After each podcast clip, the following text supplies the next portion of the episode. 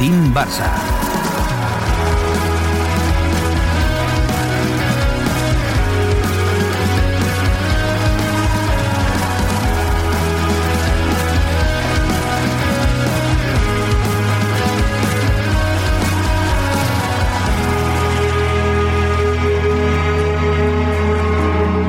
Buenas, ¿qué tal? ¿Cómo estáis amigos y amigas de Team Barça Podcast y bienvenidos a este nuevo pase atrás, ya sabéis, el viaje que hacemos al pasado para traeros figuras, traeros partidos, traeros acontecimientos que ya han pasado y que hasta hoy lo habíamos hecho siempre en torno al primer equipo masculino. Habíamos hablado de Maradona, de Johan Cruyff, de Ronaldo Nazario, de partidos históricos entre Barça y Real Madrid, en fin, todo relacionado con el primer equipo masculino, pero del femenino no habíamos hablado todavía y hoy lo hacemos además de una figura muy muy especial, Inmaculada Cabecerán, la gran pionera de la sección femenina de fútbol que con 18 años en el año 1970 se atrevió a romper muchas reglas y a romper también tabús y atreverse a hablar con el presidente de aquel entonces del Barça para pedirle por favor que hiciera un equipo femenino porque ella quería jugar al fútbol. Año 1970, poneos en contexto y de esa historia, de todo lo que esa historia deparó con el paso de los años y sobre todo cómo se vivió entonces,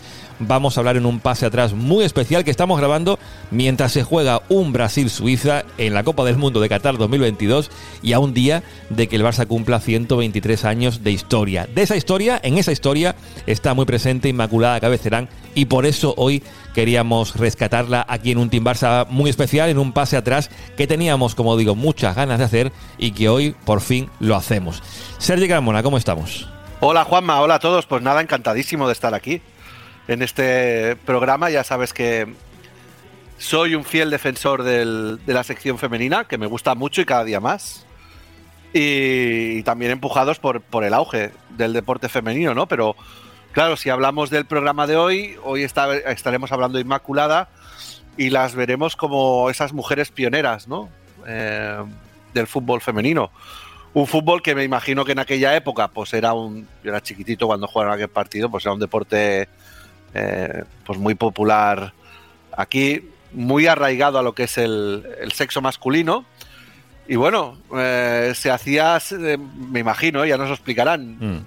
pues tendrías que ser muy valiente eh, en aquellas épocas para darle visibilidad al, al fútbol femenino y, e intentar hacerlo pues en contra de muchas cosas que habrían en la sociedad en aquella época, ¿no? Ya nos lo dirán las personas que la vivieron más de cerca, ¿no? Como por ejemplo sin ir más lejos, pues el periodismo, ¿no? Que el periodismo no daría mucha cobertura a lo mejor a lo que podría ser un, un partido de, de fútbol femenino o la misma cobertura, no, no la misma, vamos, ni por asomo, ¿eh? pero algo parecido al, a, fútbol masculino.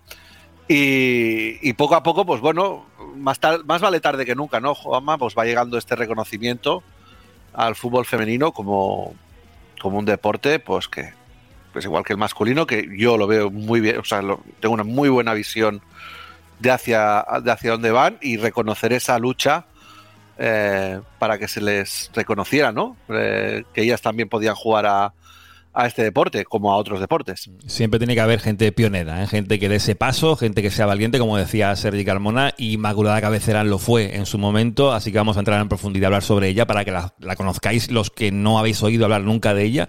Y por aquí tenemos a, Manel Tomás, que es además historiador del Centro de Documentación y Estudios del Fútbol Club Barcelona, que conoce perfectamente la historia de, de Inmaculada Cabecerán. Manel, ¿qué tal? ¿Cómo estás? Hola, buenas tardes. Encantado de estar aquí con vosotros. Bueno, que sepas que a mí eh, me dijo Angelito Urriaga que para hablar de Inmaculada Cabecerán, hablase contigo. Bueno, pues eh, un honor que el amigo Ángel diga esto de mí y yo intentaré estar a la altura. Entonces, ¿quién era Inmaculada Cabecerán, Manel? Pues mira, Inmaculada Cabecerán en 1970 era una chica de 18 años eh, que era muy culé, sentía los colores del Barça completamente, eh, pero no solamente eso, sino que además quería ser futbolista. Y claro, una chica en el año 70 eh, futbolista, hemos de partir de la base que estamos todavía en dictadura franquista y en aquellos años, aunque parezca mentira, el fútbol femenino no es que estuviera mal visto, es que estaba prohibido directamente, es que las mujeres no podían jugar a fútbol, por lo menos de manera seria. Sí que existía el fútbol femenino mal entendido, que era pues un espectáculo lúdico, eh, incluso erótico a veces, para, para solaz y para divertimento de, de los hombres, ¿no? Pero claro, el fútbol femenino como tal, una cosa seria, un deporte practicado por mujeres y como Dios manda, estaba prohibido, no se podía jugar. Entonces, Inmaculada, eh, desde pequeñita, había sentido los colores, era, digamos, hija de, una familia de barcelonistas, pero ella, eh, ya te digo, no solamente quería, mm, digamos, asistir a los partidos, sino jugar. Eh, pero claro, tenía todos los caminos cortados porque no tenía ninguna manera de poder ser futbolista.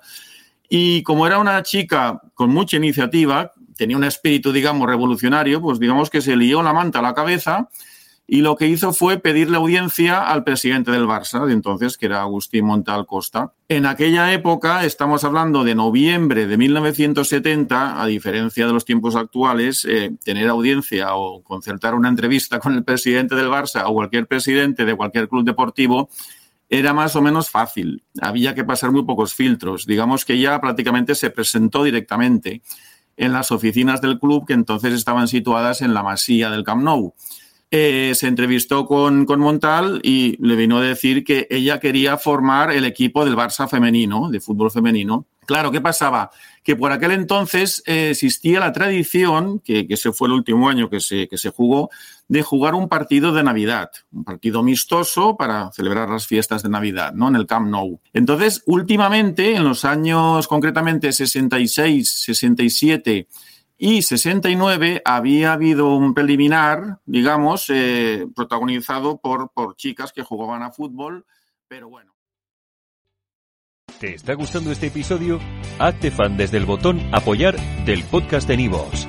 Elige tu aportación y podrás escuchar este y el resto de sus episodios extra. Además, ayudarás a su productor a seguir creando contenido con la misma pasión y dedicación.